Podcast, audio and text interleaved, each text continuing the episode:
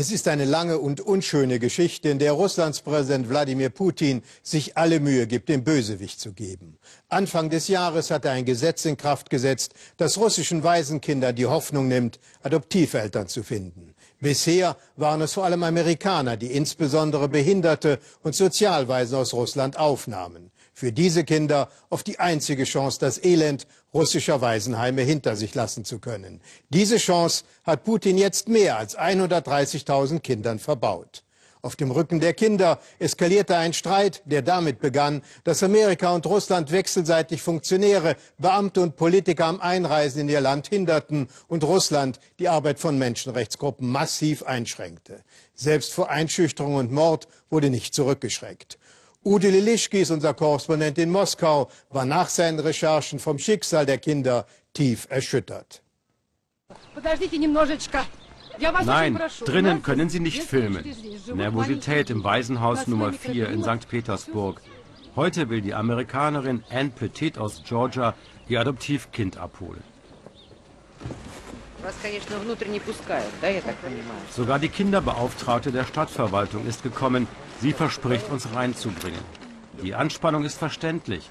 Der behinderte dreijährige Dennis wird das letzte Waisenkind aus St. Petersburg sein, das in den USA eine neue Familie findet. Dann greift das neue Gesetz.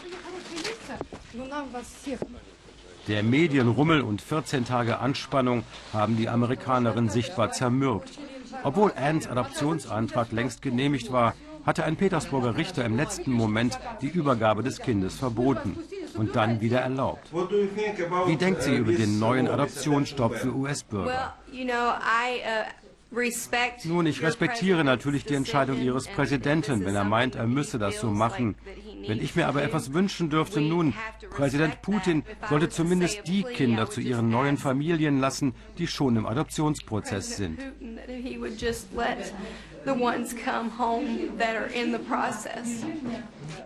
Knapp 50 amerikanische Familien fürchteten, so wie Anne Petit, bis zuletzt ihre Adoptivkinder in Russland zurücklassen zu müssen. Anne erhält letzte Ernährungstipps, den Impfpass und dann Dennis Geburtsurkunde. Anne hat es als eine der letzten US-Eltern gerade noch geschafft. Lasst die Kinder entkommen, fordern Demonstranten vor der russischen Duma am Tag der dritten Lesung. Protest gegen das neue Gesetz. Vergeblich. Mit überwältigender Mehrheit verbieten die Abgeordneten Adoptionen durch US-Bürger. Das Dima-Jakovlev-Gesetz ist benannt nach einem in Virginia erstickten russischen Kind, dessen Adoptivvater es in einem heißen Auto vergaß. Eine amerikanische Adoptivmutter bestraft ihr Kind. Der Junge aus Russland muss scharfe Soße trinken, dann in die eiskalte Dusche. Das drastische Internetvideo gilt in Russland vielen als Bestätigung der Misshandlungsvorwürfe. Dieser Auftritt fürs russische Fernsehen hat die gleiche Botschaft. Der Kinderbeauftragte des Kreml besucht Artyom, ein aus den USA zurückgeschicktes Waisenkind.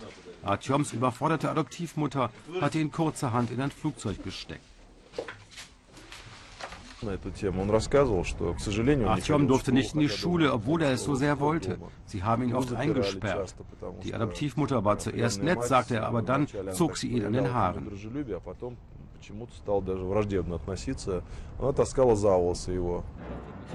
Einzelfälle natürlich, doch Wladimir Putin unterschreibt trotzdem das Gesetz, das Adoptionen von US-Bürgern verbietet. Es ist der Höhepunkt seiner Anti-Amerika-Kampagne. Putins Begründung, bei Verbrechen an russischen Adoptivkindern reagieren die amerikanischen Behörden meist überhaupt nicht. Schande. Im Januar protestieren Tausende gegen die Duma-Entscheidung.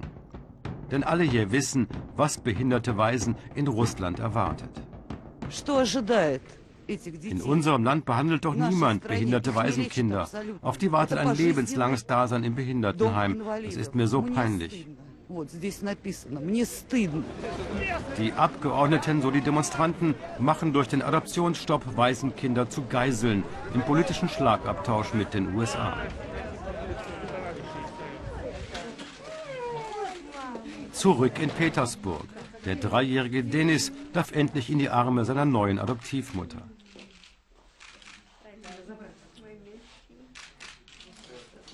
Die Direktorin weiß, es war seine letzte Chance. Schon neun russische Interessenten hatten ihn zuvor wegen seiner Behinderung abgelehnt. Anne und ihr Mann haben bereits drei leibliche Kinder. Dennis hat jetzt eine große Familie. Ich hoffe so sehr, dass unsere Politiker eine richtige Entscheidung treffen werden für unsere anderen Kinder. Denn wir hier schauen doch jeden Tag in ihre Augen. Diplomatischer und bewegender kann man die Duma-Entscheidung wohl kaum verurteilen. Was wäre aus Denis geworden ohne diese Adoption im letzten Moment, wollen wir wissen. Es wäre vermutlich sehr schwierig geworden, ihm eine russische Familie zu finden, ehrlich gesagt. Denn diese russischen Interessenten schreiben in der Regel schon vorher, wir suchen ein Kind mit slawischem Äußeren, ohne sichtbare Defekte. Anne flieht mit Dennis vor den vielen Kamerateams. Jetzt müssen sie nach Moskau, um im US-Konsulat dessen neuen Pass abzuholen. Moskau. Wir haben uns mit diesem Mann verabredet, um zu erfahren, wie es in russischen Waisenhäusern wirklich zugeht. Sergei kämpft seit 20 Jahren für behinderte russische Waisen. Schon die Zahlen sind erschreckend. Knapp 130.000 Kinder hoffen auf neue Eltern, Interessenten aber gibt es nur für jedes sechste Kind. Und dann zeigt uns Sergei Bilder aus dem Innenleben des Systems.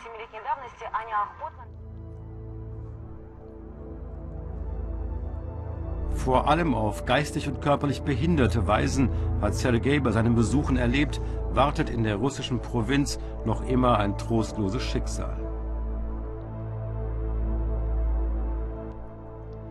Viele hier sind Sozialwaisen. Ihre Eltern leben noch, haben aber ihr behindertes Kind gleich nach der Geburt in ein staatliches Heim gegeben. Sergei entdeckt 2005 die achtjährige Anja. Das Mädchen ist von der Hüfte abwärts gelähmt und Ärzte haben eine geistige Behinderung diagnostiziert. Doch Sergei glaubt sofort, es sind die schrecklichen Umstände hier, die Anja in Wahrheit krank machen. Wo sind deine Spielzeuge? Ich habe keine. Nach endlosen acht Jahren gelang es Sergei vor zwei Monaten, Anja aus dem Heim zu befreien. Э, in diesem Waisenhaus, in dem sie lebte, sterben jedes Jahr fünf bis sieben Kinder. Und auch Anjas Diagnose ist sehr bedrohlich. Diese Kinder aus einem Waisenhaus herauszubekommen, ist extrem schwierig. Das kann Jahre dauern. Aber in Anjas Fall haben wir diese Zeit nicht, denn sie ist so schwer krank. В случае Ани у нас нет этих лет, потому что она слишком больна. Wir bitten Sergei, uns mitzunehmen in das Rehabilitationszentrum, in dem Anja vorübergehend untergebracht ist. Anja ist jetzt 16. Sie wirkt fröhlich, aber von Sergei wissen wir, ihr Zustand hat sich verschlechtert. Eine ihrer Nieren arbeitet kaum noch und sie ist schwerhörig geworden. Sie zurückzuschicken ins Waisenhaus wäre ihr sicherer Tod, glaubt Sergei. Anjas einzige Chance, so Sergei, ist die Diagnose geistige Behinderung von Experten korrigieren zu lassen. Dann müssten die Behörden sie in eine geeignete Behindertenschule schicken, hofft er. Und so übt Sergei seit Wochen mit Anja Rechnen und Schreiben und das mit großem Erfolg. Warum willst du nicht zurück ins Waisenhaus? Ich will nicht zurück, denn da gibt es diese Julia und die schlägt mich immer. Und warum willst du in die Schule? Weil ich nicht lesen kann. Willst du das lernen? Ja. Wenn wir Anja in der Situation ließen, in der wir sie gefunden haben, dann würde sie für immer in einem Heim für geistig Behinderte bleiben, wo man sie schlägt, wie wir gehört haben. Natürlich beruht ihre ganze Situation auf dem tragischen Fehler eines Einzelnen, aber es ist auch das System selbst. Wir finden hunderte solcher Kinder. Anja ist ein Teenager, so wie ihre Zimmernachbarin Katja. Sergei erklärt Anja seinen Plan. Morgen schon wird eine Expertenkommission sie untersuchen. Anja muss zeigen, dass sie das Zeug hat für die Schule. Filmen durften wir das für Anja so wichtige Expertengremium nicht, aber einige Tage später erklären sich drei der Gutachter bereit, mit uns zu reden. Hat Sergei recht, wollen wir wissen? Hat Anja also wirklich das nötige Potenzial für eine Behindertenschule? У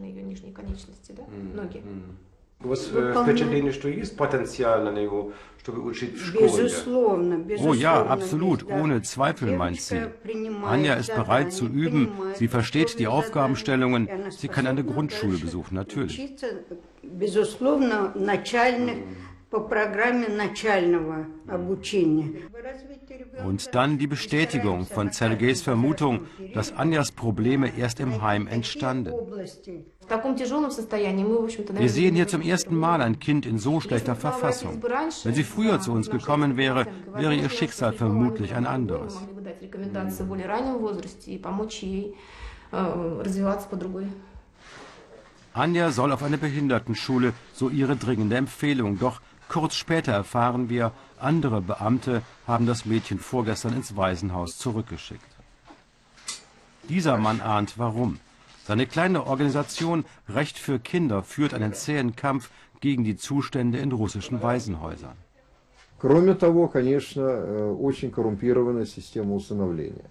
Das Adoptionssystem in Russland ist völlig korrupt. Es ist ein reines Geschäft, bei dem die Kinder nur die Ware sind. вот надежда, и вдруг нет. Es ist furchtbar. Ein Beispiel, da gibt es ein Waisenkind, dem eine Wohnung gehört. Und diesem Kind stellen sie dann die Diagnose schwere geistige Behinderung. Damit aber dürfen die Beamten jetzt über diese Wohnung verfügen. Und es gibt hunderte Möglichkeiten, damit dann Geld zu verdienen. Умеют. Есть сто способов, как положить деньги в карман за квартиру. Auch dass Anja so lange in ihrem Waisenhaus festgehalten wurde, erstaunt ihn nicht. Bis zu 40.000 Euro erhalten Heime jährlich für die Betreuung eines behinderten Kindes, erklärt er. Verlieren sie das Kind, dann auch dieses Budget. Moskau, der Schnellzug aus Petersburg, kommt abends um 11.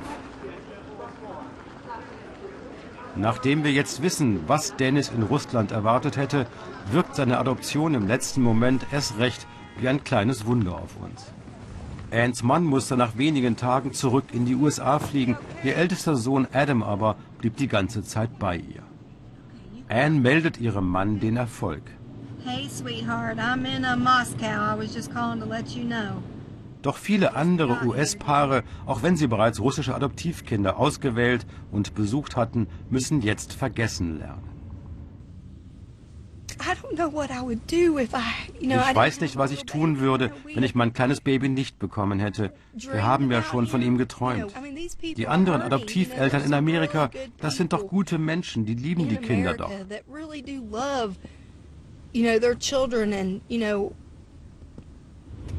Das wissen vermutlich sogar Wladimir Putin und seine Duma-Abgeordneten.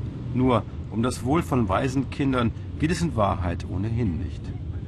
Mehr Videos finden Sie in der Das Erste Mediathek.